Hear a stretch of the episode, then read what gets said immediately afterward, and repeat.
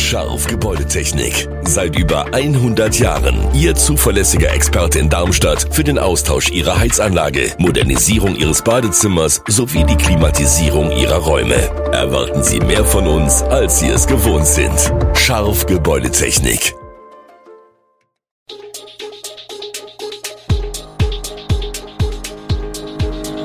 Gude, unser morgendliches News Update. Das Wichtigste aus Südhessen für Sie im Überblick. Guten Morgen aus Darmstadt an diesem 17. November. Ungewisse Zukunft für das Pfungstädter Saalbau Kino, Darmstadts Klinikum lockert Besucherregeln und Hannelore Richter sagt im AWO-Prozess gegen Feldmann aus. Das und mehr gibt es heute für Sie im Podcast. Seit über 100 Jahren werden im Pfungstädter Saalbau Kinofilme auf die Leinwand geworfen, doch damit ist vielleicht bald Schluss. Für den Besitzer des Gebäudes steht nämlich der Verkauf der Immobilie fest. Davon wäre nicht nur das Kino betroffen. Auf der anderen Seite der Kinoleinwand befindet sich seit sieben Jahren die Tanzschule Stroh. Das eine geht nicht ohne das andere, sagt Adi Stroh, der die Tanzschule zusammen mit Christel Boland betreibt. Er hoffe derzeit noch, dass sich ein Käufer findet, der die beiden Kulturbetriebe erhalten will. Für Volker Schindler, Vorstandsmitglied der Kinogenossenschaft, die das Kino betreibt, ist die Unsicherheit in Sachen Planung derzeit das größte Problem. Der jetzige Pachtvertrag laufe bis zum Ende des Jahres 2024 mit einer Kündigungsfrist von einem Jahr. Er fürchtet, wenn das Ding 2024 zu Ende sein sollte, ist auch das Thema Kino in Pfungstadt beendet. Schwach radioaktiv belasteter Bauschutt aus dem Rückbau des Atomkraftwerks Biblis soll auf die Deponie in Büttelborn gebracht werden. Das Regierungspräsidium Darmstadt will die Savag Südhessische Abfallverwertungs GmbH in Büttelborn verpflichten, die Abfälle anzunehmen. In Büttelborn und dem Kreis Groß-Gerau regt sich dagegen massiver Widerstand. Landrat Thomas Will, SPD, hat bereits angekündigt, Widerspruch einzulegen und sämtliche Rechtsmittel auszuschöpfen. Alle Versuche, einen freiwilligen Abnehmer für den freigemessenen Bauschutt zu finden, waren nicht von Erfolg gekrönt. So sollen weit mehr als 200 Deponiebetreiber abgewinkt haben. Und für die von Bürgerinitiative Büttelborn 21 vorgeschlagene Ablagerung vor Ort, also in Biblis selbst, gibt es wohl keine gesetzliche Grundlage.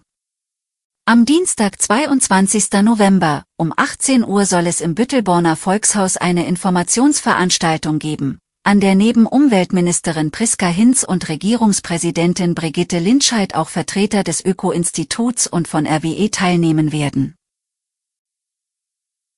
Am Wochenende wird ein Kran an der Baugrube des Neubaus der Drogenhilfeeinrichtung Central in der Bismarckstraße aufgestellt werden. Von Samstagmittag, 15 Uhr, bis Sonntagnacht soll der Kran aufgebaut werden.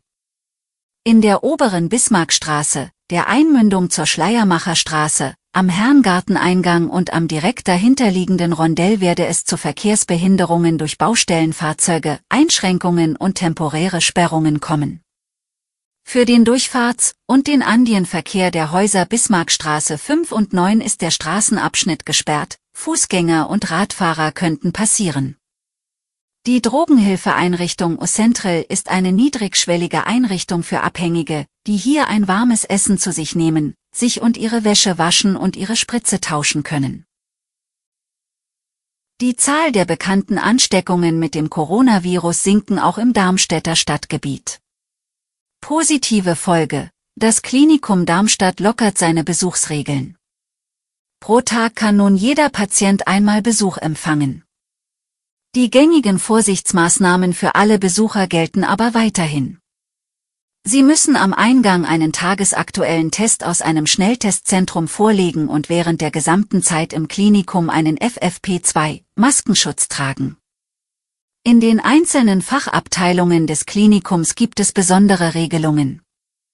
So bleibt in der Geburtshilfe die bisherige Besuchsregelung bestehen, Väter können bei der Geburt im Kreissaal dabei sein.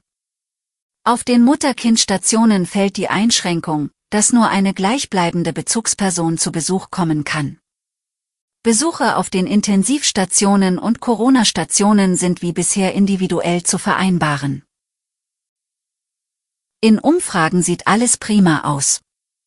In einer Erhebung, die Mitte Oktober veröffentlicht wurde, ist klar die Mehrheit von 59 Prozent in Deutschland dazu bereit, für mehr Tierwohl höhere Preise für Fleisch zu bezahlen. 23 Prozent sind dazu nicht bereit, 17 Prozent machten keine Angaben. Doch die Realität sieht offenbar weit weniger rosig aus. Da wird beim Einkaufen nach wie vor zum Billigfleisch gegriffen. Denn die hohe Inflation insbesondere im Nahrungsmittelsektor schafft Fakten, auf die die Verbraucher reagieren. So haben sich die Preise für Fleisch und Fleischwaren dem Verbraucherpreisindex des Statistischen Bundesamtes zufolge im Oktober im Vergleich zum Vorjahresmonat um rund 20 Prozent verteuert. Die Verbraucher reagieren darauf zum einen mit Verzicht. Der Fleischkonsum in Deutschland ist ohnehin seit Jahren rückläufig. Hatte er 2011 noch bei 62,8 Kilogramm pro Kopf und Jahren gelegen, waren es 2021 rund 55 Kilogramm. Das entspricht einem Minus von 12,4 Prozent. Die Analyse des Marktforschungsunternehmens ergab überdies, dass die Menschen verstärkt zu günstigen bzw. Sonderangeboten greifen. Und das tun die Verbraucher offenbar bei Fleisch und Wurst besonders, wie eine Befragung der Branche zeigt. Im Korruptionsprozess gegen Frankfurts Ex-Ob Peter Feldmann hat Hannelore Richter, einst Wiesbadener AWO-Chefin, den Angeklagten als Zeugin zu entlasten versucht. Richters Auftritt war mit Spannung erwartet worden, schließlich ist die 63-Jährige, die am Vormittag noch selbst vor dem Frankfurter Arbeitsgericht stand, eine der Hauptfiguren des AWO-Skandals, bei dem es unter anderem um überhöhte Gehälter und finanzielle Ungereimtheiten, um Scheinbeschäftigung und Selbstbedienung in den beiden Kreisverbänden geht. Richter versuchte, eine maximale Distanz zwischen sich und dem Angeklagten aufzubauen, man habe kein freundschaftliches Verhältnis entwickelt, es gebe keine Sympathie. Feldmann schilderte sie als Egomanen und Schürzenjäger, der stets darauf achte, dass nichts an ihm haften bleibe. Trotzdem haben man ihm im Jahr 2008 eine Arbeitsstelle in Darmstadt angeboten. Es sei nicht abzusehen gewesen, dass er einmal wichtig für die AWO werden könne. Die Einstellung der jungen Temizel, noch im Studium und ohne jede Berufserfahrung, sei ohne Hintergedanken geschehen. Die ungewöhnlich hohe Honorierung und die Ausstattung mit einem Dienstwagen rechtfertigte Richter als üblich. Die Befragung Richters, deren Ausführungen mitunter quälend weitschweifig wurden, durch die Verteidigung wurde aus Zeitgründen auf die Sitzung in zwei Wochen verlegt. Alle Infos zu diesen Themen und noch viel mehr finden Sie stets aktuell auf echo-online.de.